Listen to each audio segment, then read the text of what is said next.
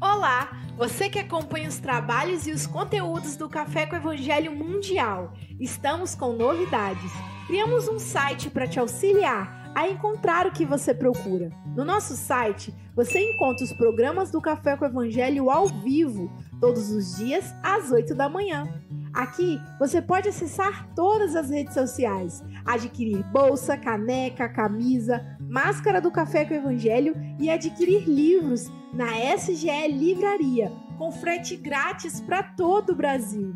Além disso, você também pode acessar as atividades da SGE, como palestra das quartas-feiras às 18 horas, o curso psicológico gratuito da série Joana de Ângeles, se conectar com a Mocidade Espírita Mundial na sexta-feira às 21h30, tratamento espiritual e muito mais. Muito legal, né? Agora ficou mais fácil participar da atividade do Café com Evangelho, porque agora você pode estar em qualquer lugar do planeta. Então acesse aí www.cafecevangelho.com.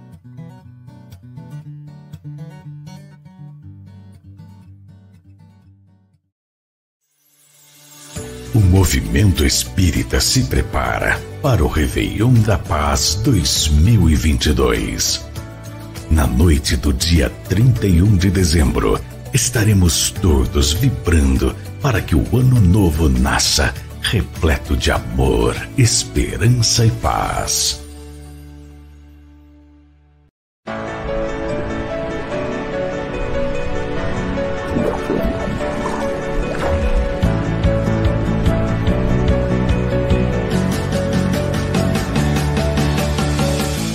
Pessoal, jovens de todos os tipos de corpo e de alma, estou aqui para convidar vocês para o programa Jovem que ocorre todas as terças às 20 horas com muita reflexão, diversão, convidados, roda de conversa e bate-papo de qualidade. Espero vocês.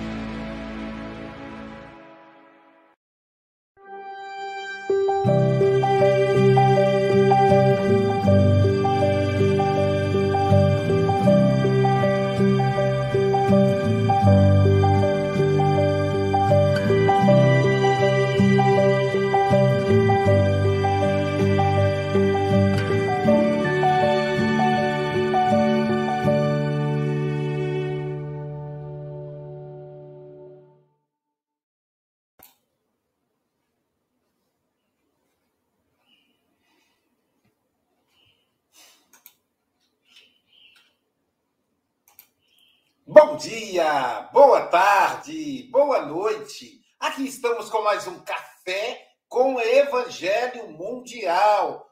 Hoje que é o dia, eu não vou poder falar, dia 3 de dezembro de 2021. Hélio Tinoco. Não tem som? Sextou! Sextou! Não é igual a Silvia Freitas, né? não é Silvia Freitas, não. Ó, oh, depois não reclamem que só tem tipo de masculino, gente. Tem mulher. A nossa Silvia não chegou ainda. Ela nunca se atrasa. Deve ter sido algum problema lá, mas daqui a pouquinho ela está chegando. É porque ela está vindo ah, caminhando contra o vento, ouvindo ah, o podcast Café com o Evangelho Mundial, né? Por isso que ela demorou. E para começar o Café com o Evangelho Mundial em alto estilo, nessa sexta-feira gostosa, nós entramos na sua casa, aí com Jesus e o Breno Cabral. Jesus vai distribuindo o pão e o Breno vai servindo o cafezinho. Então, com essa perspectiva gostosa de sexta-feira, nós vamos apresentar a nossa equipe. E para começar a apresentação, Vamos começar de cima para baixo com o chefe, com o nosso comandante, Jesus de Nazaré, o nosso mestre querido. Falar comandante fica até forte, né? mas é porque ele que comanda, só que ele comanda com amor. E para fazer isso, nós vamos convidar o representante do Café com o Evangelho Mundial na Oceania. Sim, ele reside em Brisbane, na Austrália. Para ele, já está virando a sexta para o sábado, ele já está no sabá.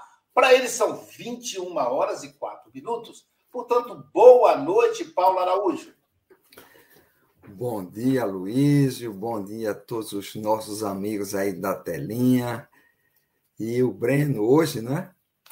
É o Bruno, o Breno, né? Cada, cada vez é um. Primeiro vai um, depois o outro. Eu acho que já veio meu irmão, né? Agora é o é, Breno. É, ok, o Breno. E o Breno vai ser o nosso barista, né? É aquele que sabe preparar o café, né? Foi o escolhido do dia, né?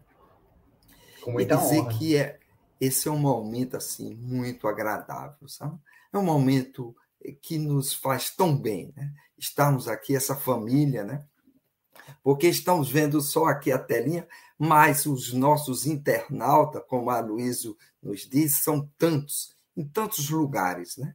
Então, eles estão conosco nessa, nesse, nesse momento tão necessário de tanta harmonia, de confraternização, né, Luísio? É um momento de fraternidade, é um momento onde as almas se encontram, sabe? E os benfeitores espirituais vêm nos dizer que eles também aguardam esse momento do café. Aí eu pergunto por quê? Ele esse é o momento onde vocês têm mais lucidez, né? Porque, como diz a Luísa, diante do mestre a gente acerta o passo, até sem querer, né? Então, meus amigos, vamos elevarmos o nosso pensamento a Deus, ao nosso Mestre Jesus, pedindo a Ele que nos ajude, que nos oriente para que possamos, no dia de hoje, fazermos uma reflexão com amor, com carinho, com compreensão de que estamos todos andando na mesma direção e cada um na sua velocidade. E que tua paz, ó Mestre amado Jesus, esteja com cada um de nós e que assim seja. E vamos que vamos, né?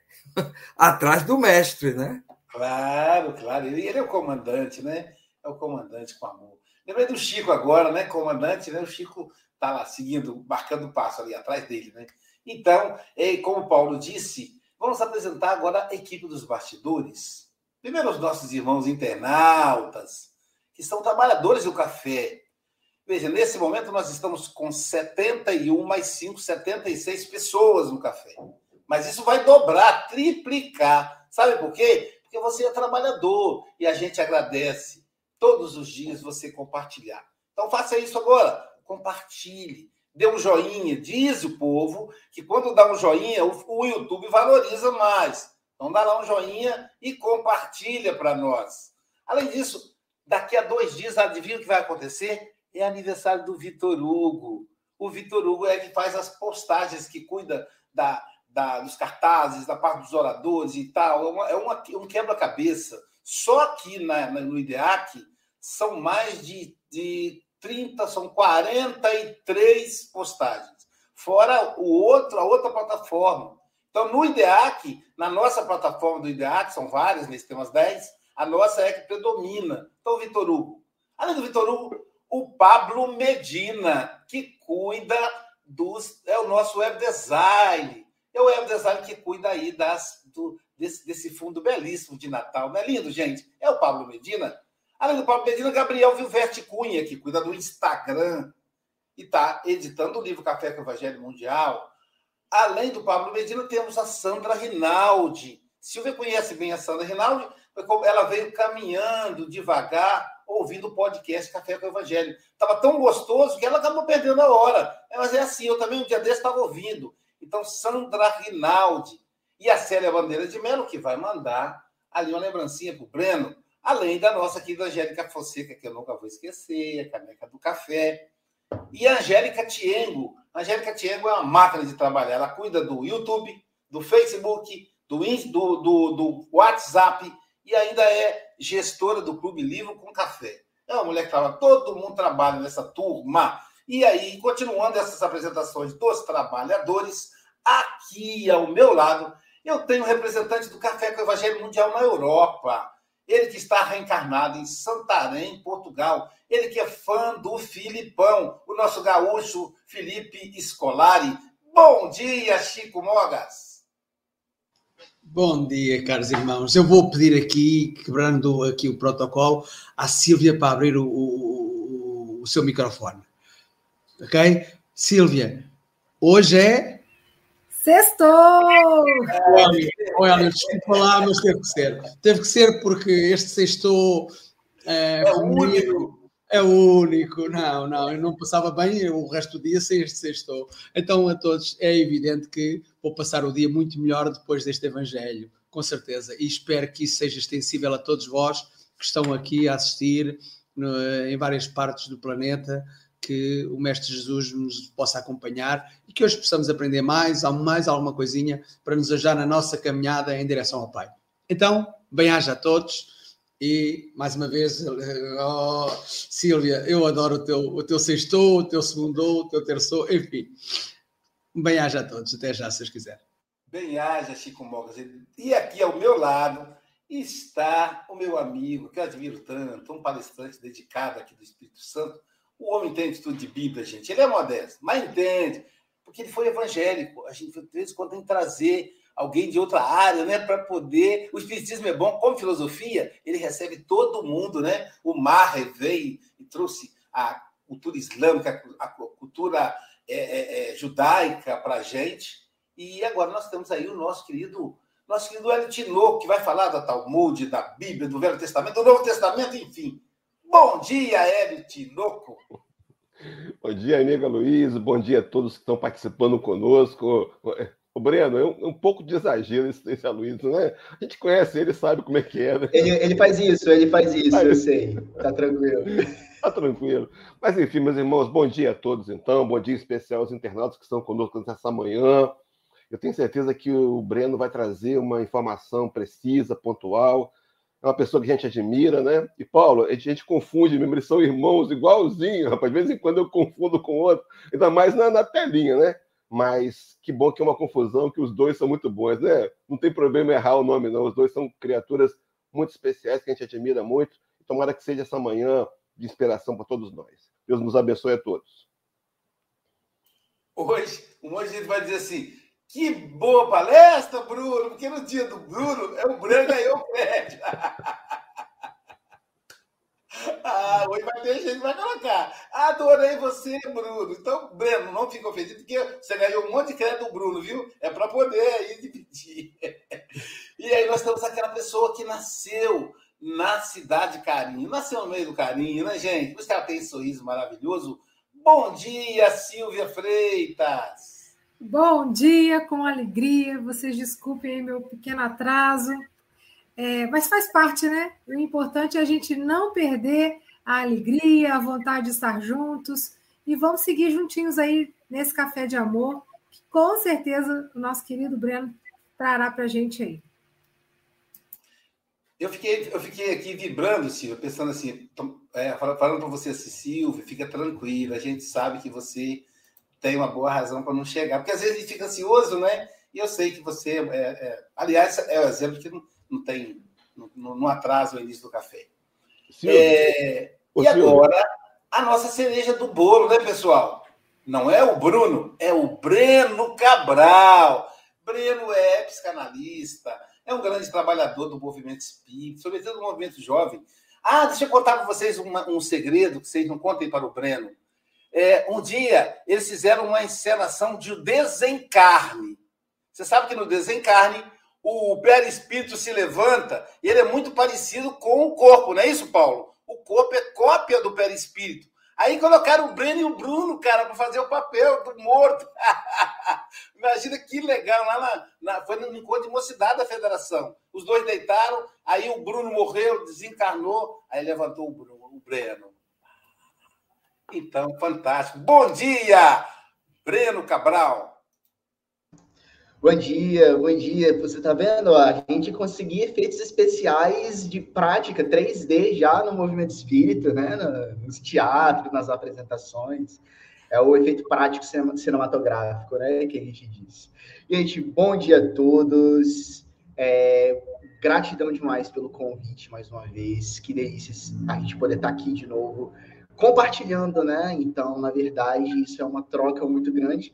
Eu vou trazer aqui um pouquinho do, do que a gente caminha junto aprendendo, né? Porque estar com Jesus, na verdade, falar em nome de Jesus, em nome da paz, em nome do amor, é, é uma tarefa que assim nós não nascemos prontos para ela, mas se a gente não começar, a gente tem que aproveitar o momento é agora mesmo, né? Então, o convite chegou, estamos a postos. Obrigado, Breno, obrigado. E agora, Silvia Freitas vai fazer a leitura da lição de hoje. Vamos lá. O nosso querido Breno falará para a gente da lição 56, lucros. E o que tens ajuntado? Para quem será? Jesus. Está em Lucas 12, 20. Em todos os agrupamentos humanos, palpita a preocupação de ganhar. O espírito de lucro alcança os setores mais singelos. Meninos, mal saídos da primeira infância, mostram-se interessados em amontoar egoisticamente alguma coisa. A atualidade conta com mães numerosas que abandonam seu lar a desconhecidos durante muitas horas do dia a fim de experimentarem a mina lucrativa. Nesse sentido, a maioria das criaturas converte a marcha evolutiva em corrida inquietante. Por trás do sepulcro, ponto de chegada de todos os que saíram do berço, a verdade aguarda o homem e interroga: Que trouxestes? O infeliz responderá que reuniu vantagens materiais, que se esforçou por assegurar a posição tranquila de si mesmo e dos seus. Examinada, porém, a bagagem, verifica-se quase sempre que as vitórias são derrotas fragorosas. Não constituem valores da alma, nem trazem o selo dos bens eternos. Atingida semelhante equação, o viajor olha para trás e sente frio. Prende-se de maneira inexplicável aos resultados de tudo o que amontoou na crosta da terra. A consciência é inquieta, enche-se de nuvens e a voz do Evangelho soa-lhe aos ouvidos: Pobre de ti, porque teus lucros foram perdas desastrosas. E o que tens ajuntado, para quem será?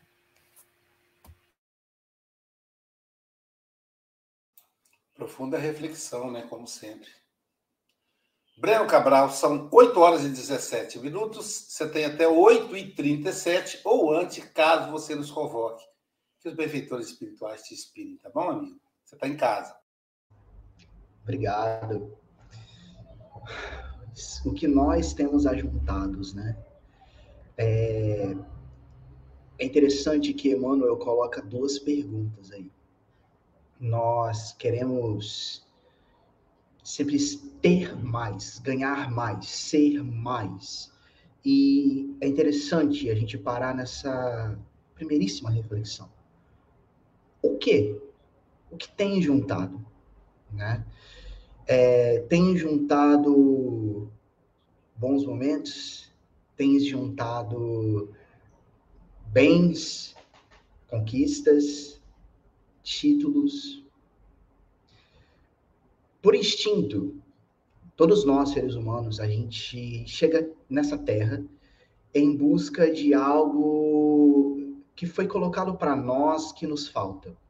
Todos nós vibramos nessa falta. Nós acreditamos intimamente que nos falta receber amor e reconhecimento das pessoas.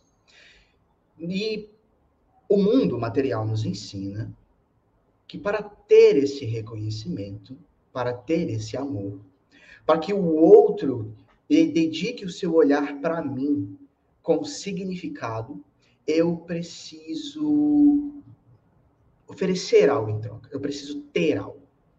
Então, se eu estou na minha juventude tentando decidir a minha profissão, é muito comum que nós fiquemos muito tentados por fazer as escolhas que mais trarão reconhecimento, prestígio, que farão com que os olhares dos outros sejam direcionados para nós com uma certa aprovação, principalmente se esse olhar vem dos nossos pais.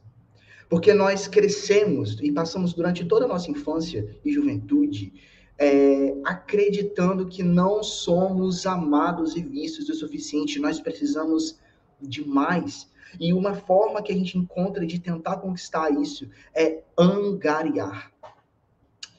Então é como se eu estivesse na minha posição, não, mas quando eu tiver tal bem, quando eu tiver tal título, quando eu conquistar tal posição, os meus pais vão olhar para mim com orgulho, ou as pessoas vão olhar para mim com prestígio, as pessoas vão me reconhecer como o jovem, o homem, a mulher, o profissional que eu desejo tanto, como eu desejo tanto ser visto.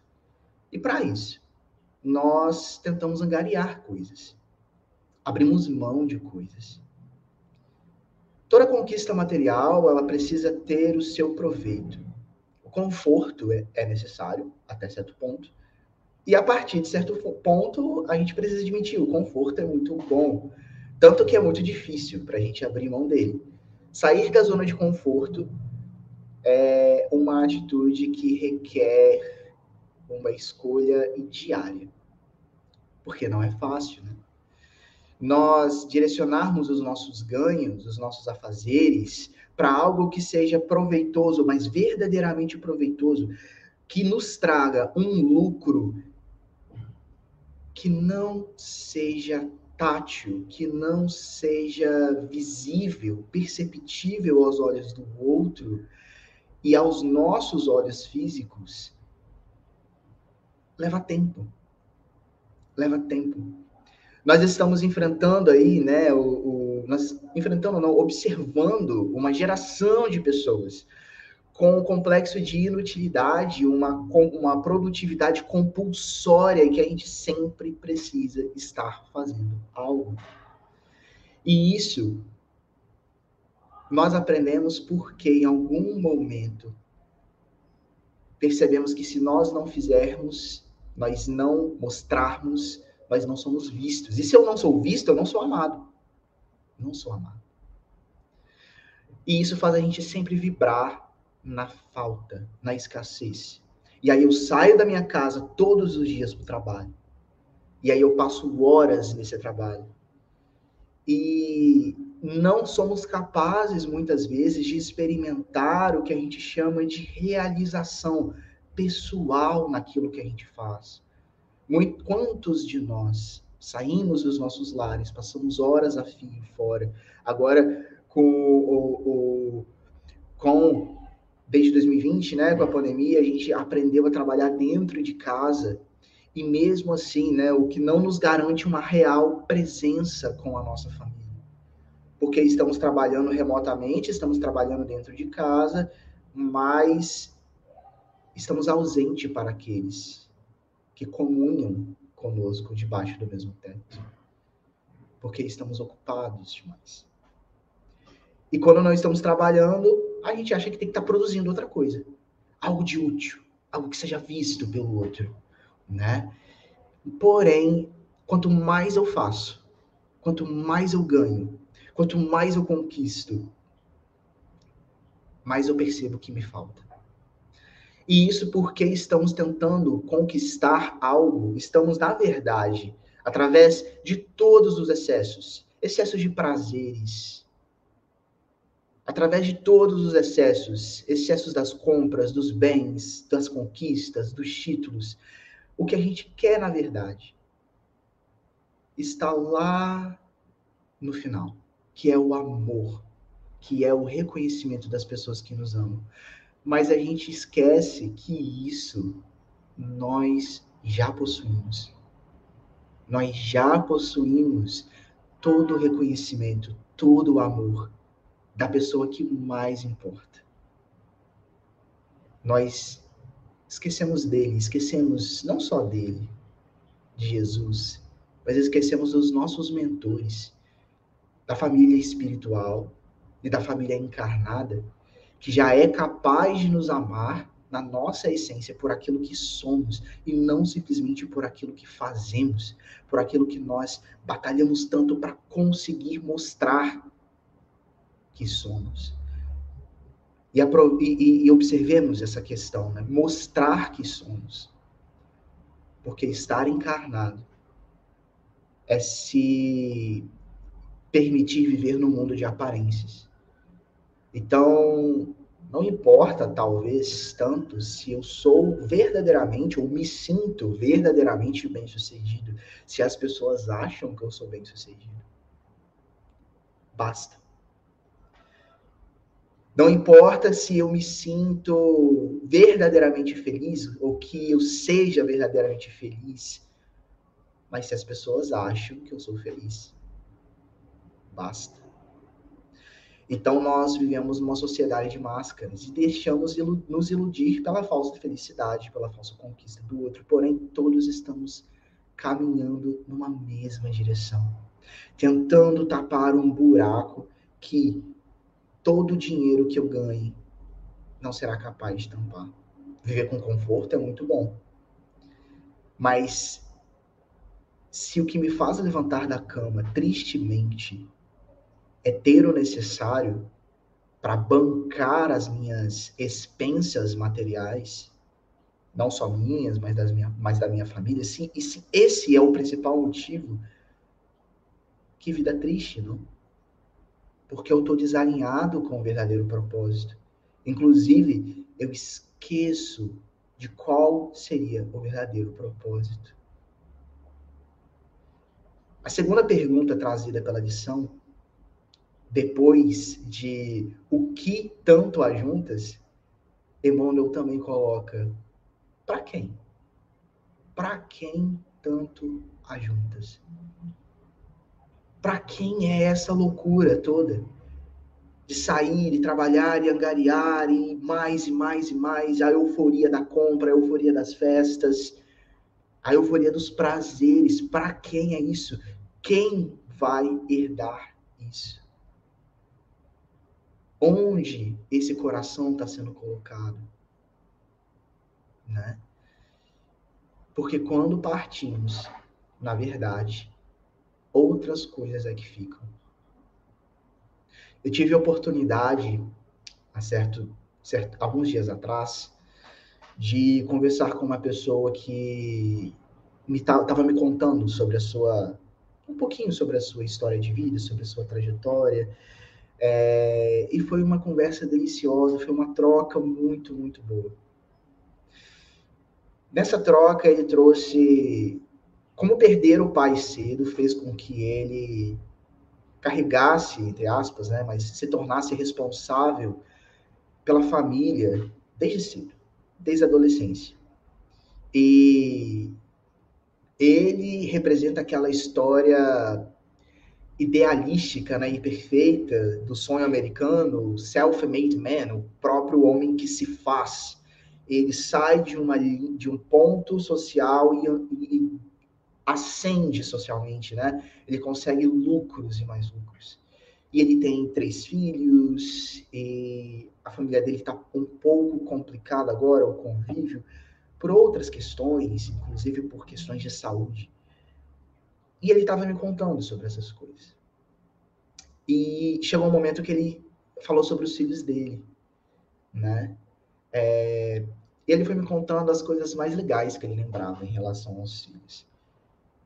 Ele foi me contando da vez que ele levou o menino para pescar pela primeira vez, de como eles brincavam, é, chutando a bola um para o outro quando ele era criança, de como a, o filho tinha pesadelo, a filha tinha pesadelo, e ele recebia os filhos na cama dele, abraçava até eles dormirem novamente.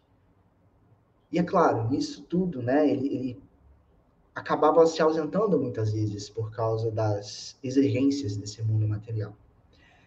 E uma coisa que surgiu para nós dois depois, que a gente foi capaz de perceber durante essa conversa, é que assim, é muito interessante os sacrifícios que a gente faz por quem a gente ama. Nós, enquanto pais, né, sempre nos preocupamos muito no que vamos deixar para os nossos filhos e somos capazes de angariar mundos e fundos para assegurar uma segurança material para eles, para garantir isso. Nós sempre entregamos para a geração seguinte aquilo que mais nos faltou. O nosso equívoco talvez seja na nossa afobação acabar entregando isso em excesso. Mas ele que teve muita pou, é, pouquíssima segurança, ele tenta entregar ao máximo para os filhos essa segurança financeira, né, que para que eles possam fazer escolhas é, que ele mesmo não teve a oportunidade de fazer, pois a vida exigiu muito desde muito cedo. Mas algo que a gente notou foi, olha, fulano, é interessante que o seu filho vai ter, né, como herança muitas coisas. Mas a gente percebe que o que verdadeiramente vai ficar, as lembranças que ele vai ter, que quando ele pensa em você, depois que você se for, vai ser da vez que você levou ele para pescar a primeira vez. Vai ser da vez que ele chutava a bola para você e você agarrava e chutava de, de volta quando eles eram crianças, quando ele era criança. Ele vai lembrar das vezes que ele acordava à noite assustado com um pesadelo e ele ia para sua cama e recebia o seu acolhimento. Essas são as coisas que mais terão significado para o seu filho, para os seus filhos, quando eles pensarem em você. A gente tenta compensar por muita coisa. Compensar pelas nossas falhas, compensar pelas nossas ausências. Mas é interessante perceber o quanto de significado pequenas atitudes representam para aqueles que permanecerão aqui depois da nossa ausência, né? Nós percebemos que o que realmente precisamos ajuntar e para quem vamos ajuntar. Uma, essa pergunta que Emmanuel deixa, essa pergunta dupla, né? Ela só faz sentido quando nós somos capazes de responder as duas juntas. Essas duas perguntas só fazem sentido se as duas respostas caminharem de mãos dadas. O que estou ajuntando e para quem? O qual será a minha herança espiritual? O que oferecerei para Jesus? Né? Quais talentos e quantos talentos?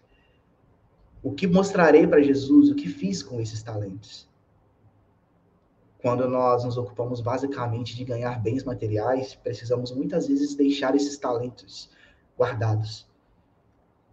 E às vezes a gente com a nossa vaidade e mania de grandeza, a gente acha que os nossos propósitos reencarnatórios são é, precisam ser magníficos e representar muita coisa para muita gente, mas talvez um dos principais propósitos da minha encarnação, da nossa encarnação, seja o aprendizado genuíno de como amar aquele espírito que dessa vez veio como nossa mãe, que dessa vez veio como nosso filho, que dessa vez veio como nosso irmão.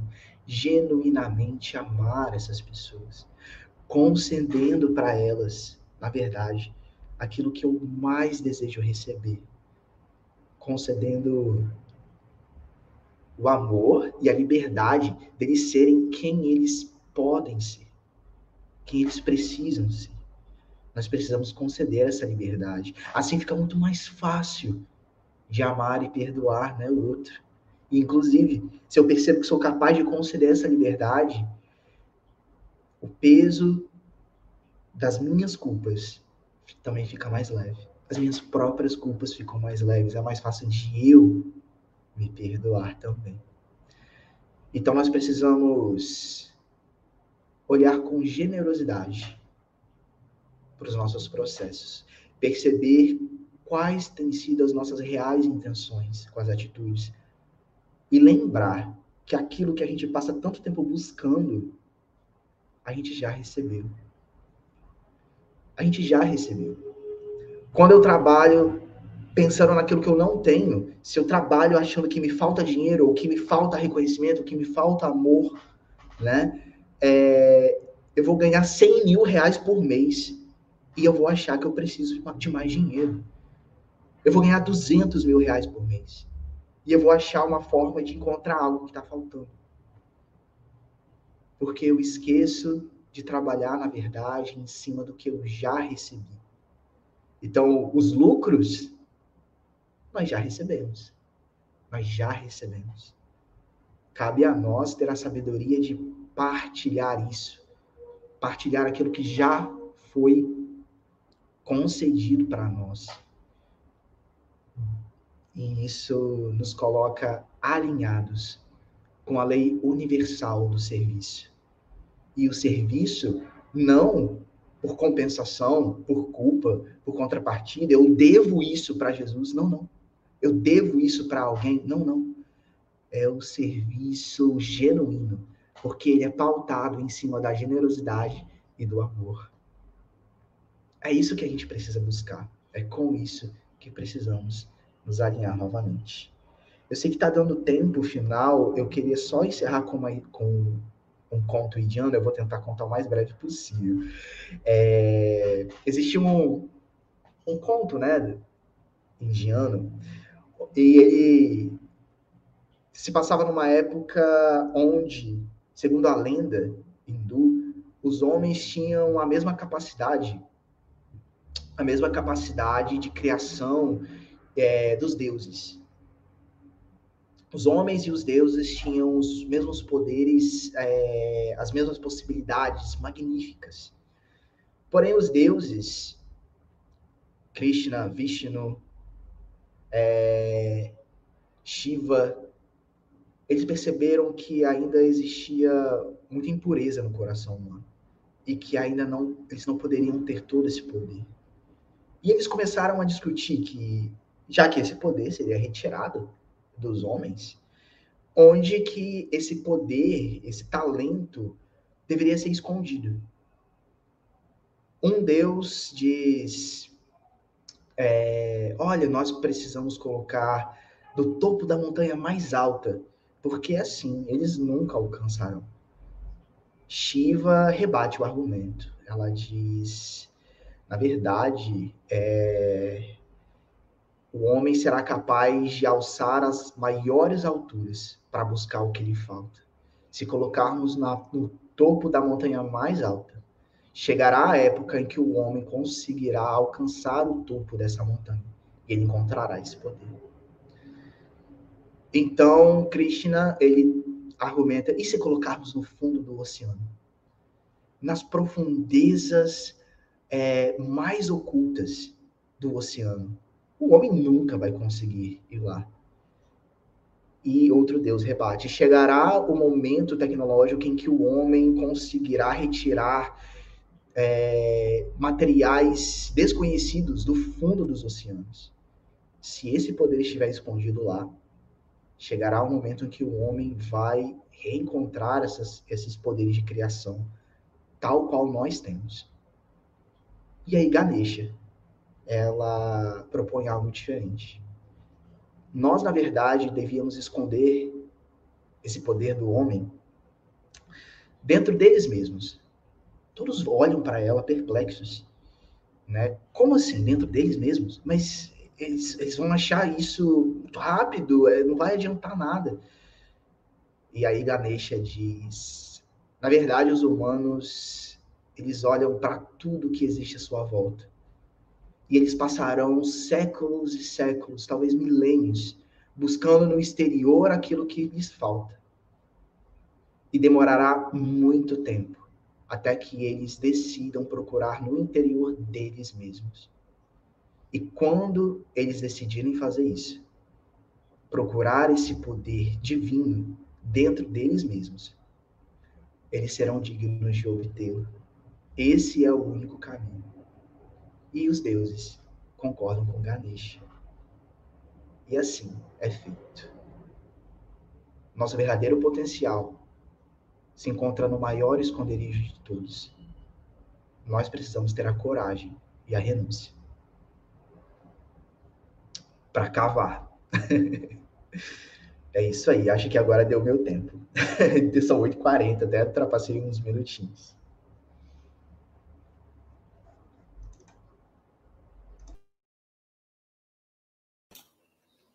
Silvia Freitas, suas considerações.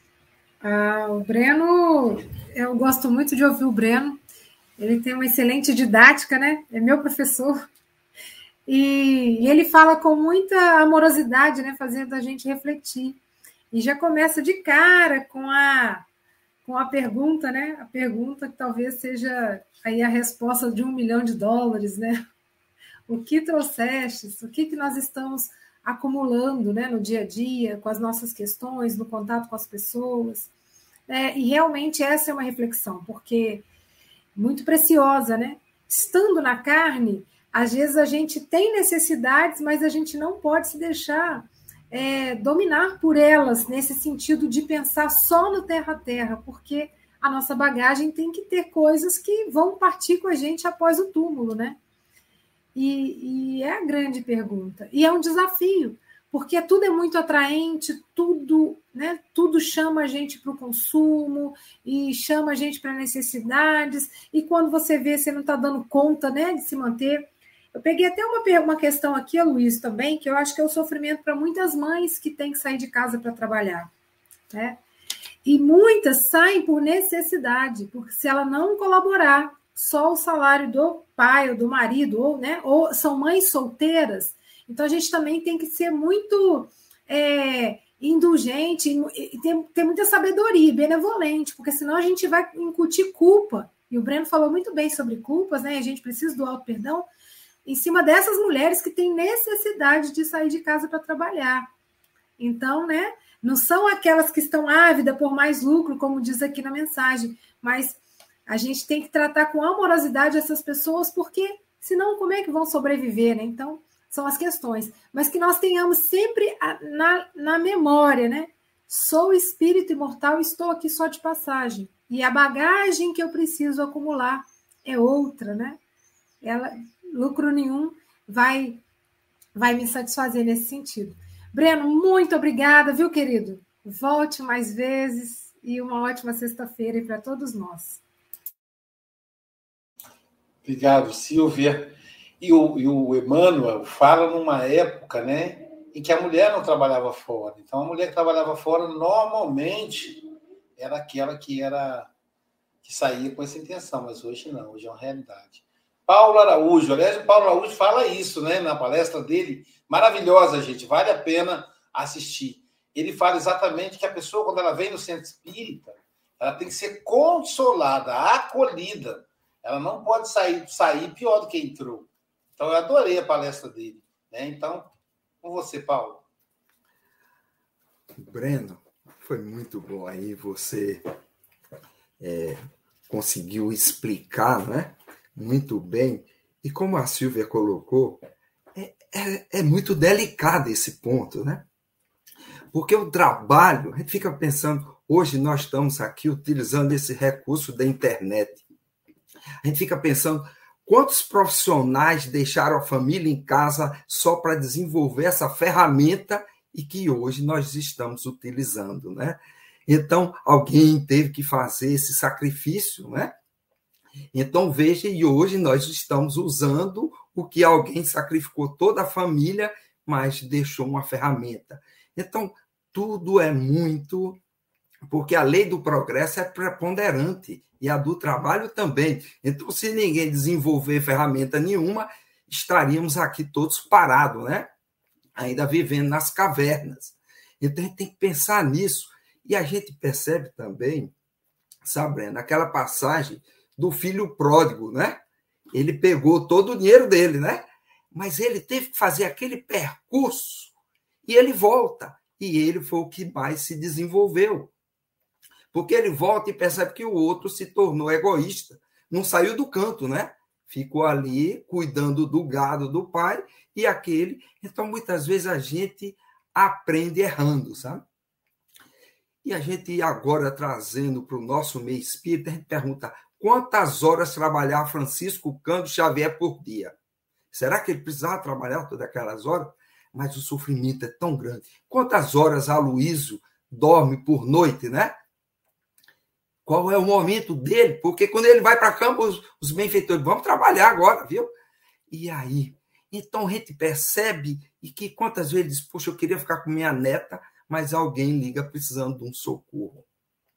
Então o cobertor é curto, sabe? Quando você cobre os pés, descobre a cabeça. Então, é por isso que Emmanuel disse, a gente tem que encontrar a equação, sabe? E essa equação é como o Silvia colocou, é, é a tolerância, analisar caso a caso. Porque a situação realmente requer sabendo. Quando a gente olha quantas pessoas têm condições de trabalhar dentro de uma família, talvez uma família de cinco, somente um ou dois, e aquele que pode dizer eu tenho que trabalhar dobrado porque os filhos estão precisando de ajuda, né? Então, principalmente nesse momento da depressão, nesse momento de tantos problemas, e às vezes um tem que se virar para ajudar a família como um todo. Então, e nesse momento, o nosso Mestre Jesus é tão compreensivo. E você levantou uma coisa muito importante: o pai, às vezes, não tem tempo de jogar futebol com o filho, não é verdade? E muitas vezes eu digo, poxa, meu anjo da guarda é meu pai. E muitas vezes eu chamo ele, vamos conversar, e ele não aparece. Mas eu compreendo que ele deve estar muito ocupado e ele não aparece, mas eu tenho que compreender que ele deve fazer, deve estar me ajudando de outras formas. E ele nunca aparece quando eu chamo. Aí a Luz, não se preocupe, não, que ele está junto de você, fazendo outras coisas que você está necessitando mais. Então vamos ter compreensão e paciência, que vamos chegando lá. Breno, mais uma vez, muito carinho, viu? Foi muito bom. Obrigado, Paulo. Hélio Tinoco, suas considerações, querido. Então, cara, o, o, Breno foi muito feliz, né? Ele tem essa característica, ele consegue fazer uma interface entre o evangelho, entre o espiritismo e entre a, a psicanálise, a psicologia. Muito interessante isso, porque vai nos colocando numa posição de entendimento bem, bem, bem claro do nosso momento atual, né? E eu fiquei feliz quando ele fez as colocações aí com relação às perguntas que Emmanuel nos propôs, na verdade, perguntas de Jesus, né? É, esse texto ele nasce de uma parábola chamada parábola do rico insensato, né? Onde certo homem teria questionado Jesus, querendo que ele intervisse na questão de uma divisão de herança, e aí Jesus vai dizer que quem foi que o colocou como juiz ali daqueles dois homens, e vai dizer que ah, os bens da vida não podem representar os valores da alma, não podem representá-los. E conta a parábola. E a parábola é muito interessante que ela fala, o subtítulo é o rico insensato. Aquele homem teria plantado, colhido abundantemente. No primeiro momento ele resolve um discurso muito, muito é, conveniente, um discurso muito apropriado. Ele resolve derrubar os celeiros, né? construir maiores, para estocar o que ele colheu, senão ia perder. Só que dali para frente, o diálogo dele começa a, olhando o celeiro abastecido, ele esquece-se e diz assim: alma, tens em depósitos bens para muitos anos, agora vai aproveitar a vida, vai viver a vida. Arregala-te. E diz o texto que nessa mesma noite, é o versículo 20, ele ouve uma voz dizendo: Louco, a voz é de Deus essa noite ele pedirá a tua alma que tens preparado. Para quem será? E eu me lembrei da pergunta do Emmanuel aqui. Que interessante a forma poética, né? Por trás do sepulcro, ponto de chegada de todos que saíram do berço, a verdade aguarda o homem e interroga: O que trouxeste? Será o que estamos preparando para levar para o nosso desencarne inevitável? Será que temos entendido que a aquisição do patrimônio mortal é fundamental, é prioridade? Deveria ser prioridade. O Espírito vê Monode, no Evangelho segundo o Espiritismo, no capítulo 27 e 22, ele nos questiona com relação à oração, diz assim: O que tens pedido a Deus? Já vos tendes pedido, lembrado de pedir-vos a vossa melhoria moral? Será que temos entendido que a passagem pelo mundo físico é para a construção dos tesouros do céu, do patrimônio mortal? quantas vezes nos perdemos, né? Na sensação, no tato, no contato, na no mergulho no mundo físico, até nesse corpo que não nos pertence, porque não somos, não somos matéria, não somos seres materiais. Mas, enfim, a ideia de que a gente precisa repensar. E para concluir, me lembrei daquele diálogo, aquela pregação que Estevão fazia na tribuna, na Casa do Caminho, e Saulo teria ido até lá para investigar, e pretendia apedrejar a Estevão, como de fato aconteceu. Em determinado momento, Saulo na tribuna, Estevão, movido pelo Espírito de Deus, ele vai dizer: Saulo, Saulo, um dia tu compreenderás que para Deus Israel é toda a humanidade. E aí me lembrei, fazendo o link com Amós, profeta menor, profeta Amós, dirigindo-se ao povo hebreu, dizia assim: é, Prepara-te, ó Israel, para encontrares com o Senhor teu Deus. Como que dando uma ideia de possibilidade de nos preparar. Meus irmãos, deixa só para concluir, não importa o que nós fizemos até aqui, não importa. Se foi acertado, se foi equivocado, que importa é que nós podemos fazer diferente. Nós podemos começar essa sexta-feira diferente.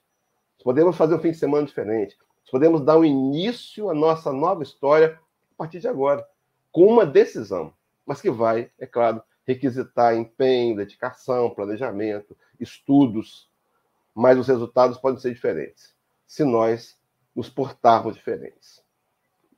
Breno, obrigado pelas suas colocações, que Deus possa te abençoar e te continuar nessa caminhada aí de exemplo para cada um de nós, de um, um bom trabalhador espírita, bem dedicado. Deus nos abençoe a todos e que nós, nós internautas, os presentes aqui, saímos daqui para refletir, no mínimo refletir, o que temos preparado, para quem será. Obrigado, Hélio. Eu, eu me, vou me dirigir aqui à pergunta de Jesus, né, registrado por Lucas.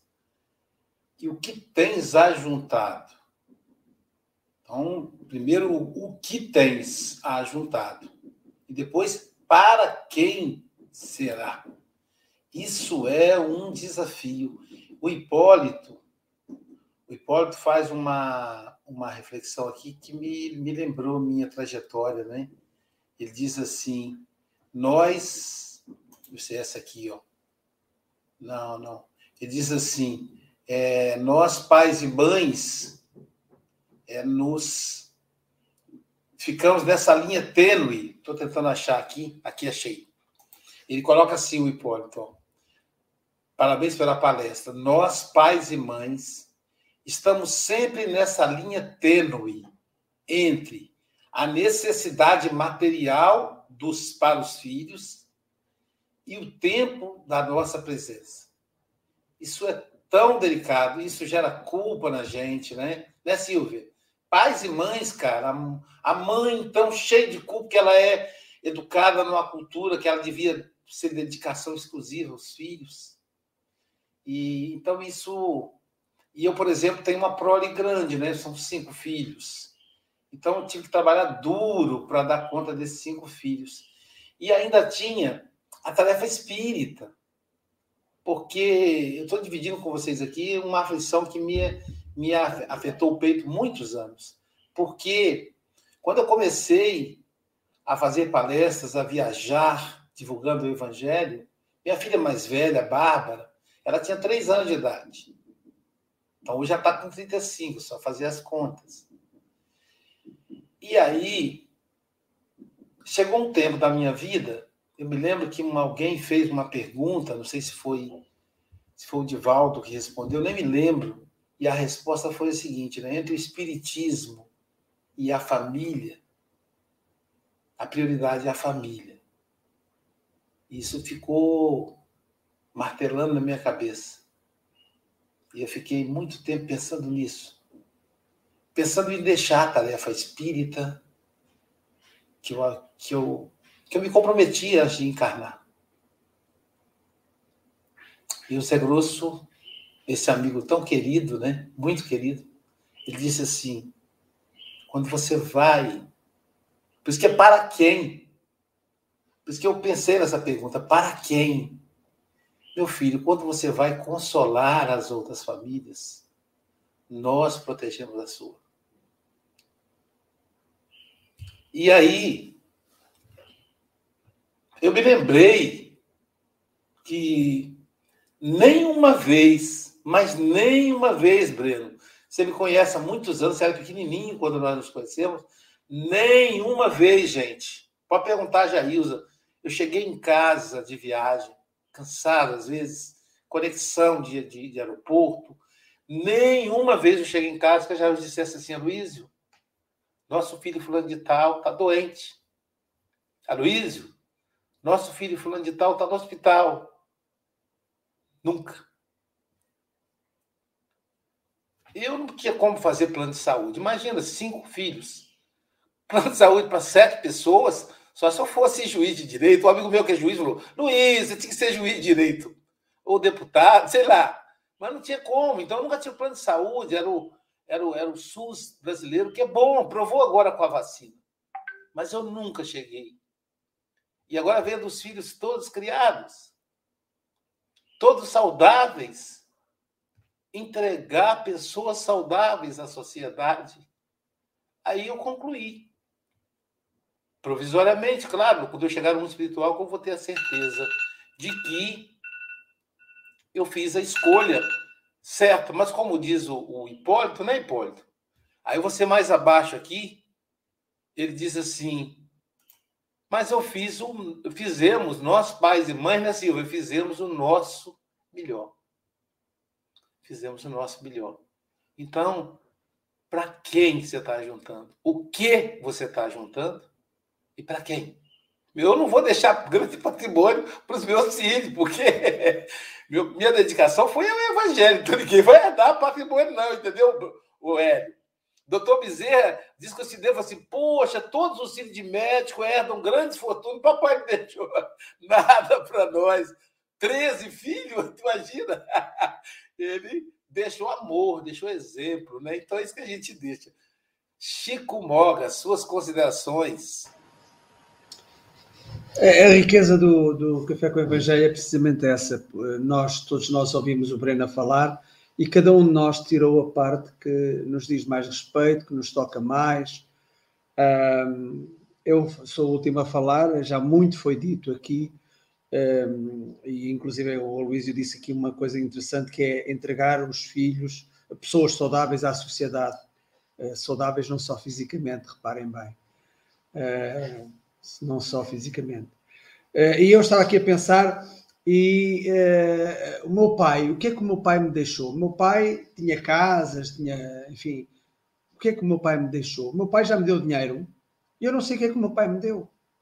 Mas quando eu falo do meu pai, eu falo da honestidade que ele me ensinou, do amor que ele transmitiu, na ajuda ao próximo que ele deu.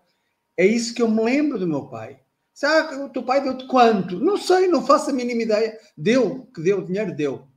Mas a importância que eu dou, uh, felizmente, e estou sequer numa situação financeira que me dá para isso também, não é?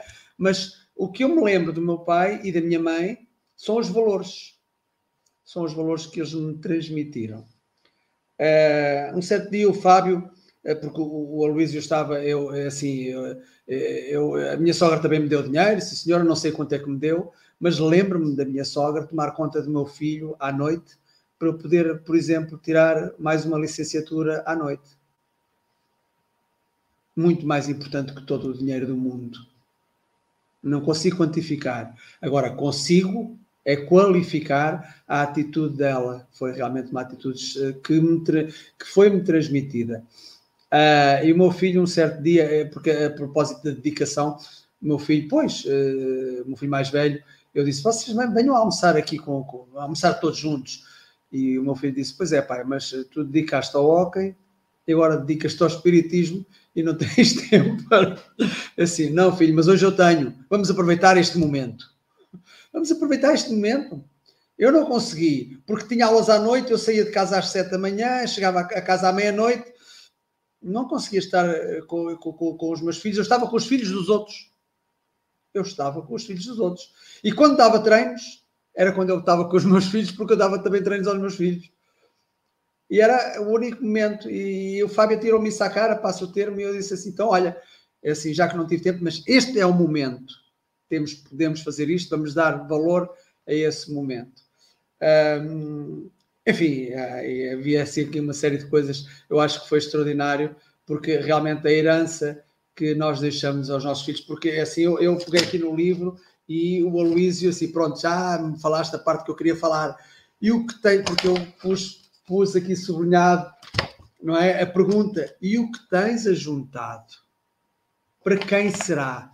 Porque assim, tudo será, nada fica connosco, tudo é transmitido, tudo é partilhado. Alguém irá lucrar com aquilo que nós fizermos. Eu espero que os meus filhos possam lucrar não com, os, com a parte material que eu deixasse, deixar, mas sim com os ensinamentos, com a doutrina espírita que fui eu que, que, que, que a trouxe para dentro. Aliás, minto, foi a Favela que trouxe para dentro de casa. Eu é que a multipliquei, digamos assim. Mas pronto. Uh, mas para terminar, vamos aqui às nossas quadras. Que lucros acumulamos nesta existência? No regresso à pátria espiritual, a resposta virá. Preparemos a nossa bagagem com prudência, cheia de amor, que a angelitude nos conduzirá. Breno diz que queremos sempre mais. Equivocados andamos com as finanças, continuamos apegados às coisas materiais. Que o amor seja o único bem de nossas heranças. É isso. Breno, já sei quando é que virás cá. Novamente. Bem-aja a todos. Breno, querido, suas considerações finais. Eu nem sei se eu consigo fazer consideração final direito, eu ainda estou me recuperando da sua fala, Luiz, porque a sua fala me emocionou muito. E aí eu estava aqui, nossa, cara, meu Deus do céu, que coisa forte isso, né? E esse depoimento de pai que reflete, assim, né, na verdade, todos os papais, todas as mamães que realmente precisam, né, buscar aquilo que é necessário. E nós precisamos ser vigilantes é, quanto aos excessos. Mas o que é necessário, Deus conhece, né? O que existe lá no nosso coração, aquilo que precisa ser feito. E eu gosto muito de uma, de uma parte de um texto que eu li uma vez, e a gente se preocupa com essa questão da entrega, né, para os nossos filhos e fazer o máximo e a gente carrega culpa, será que está sendo suficiente ou não? É, e esse texto diz assim que nós podemos sossegar o nosso coração, né? Porque os nossos filhos precisam de tudo de nós. Tudo, tudo, absolutamente tudo. Até mesmo a nossa ausência. Coisas maravilhosas também acontecem na nossa ausência. Principalmente quando essa ausência ela se faz necessária por pelos motivos mais nobres. Quando estamos cuidando das nossas. Aliás, quando estamos cuidando das famílias, aí a gente lembra de despersonalizar, né? Então, eu, é, nós às vezes estamos consolando outras famílias e a nossa está sendo protegida. Porque as outras famílias são tão importantes quanto a nossa. Né? O Chico disse, às vezes eu estava passando tempo com outros filhos, os filhos de outras pessoas, e, e, e, talvez não tanto com os nossos filhos, com os meus filhos, né? Mas é porque a gente ainda personaliza. E não, não, os nossos filhos também estão recebendo. E que, que bom que estamos sendo luz, consolo e coração para os outros filhos também. Que o Mestre amado Jesus abençoe a todos nós.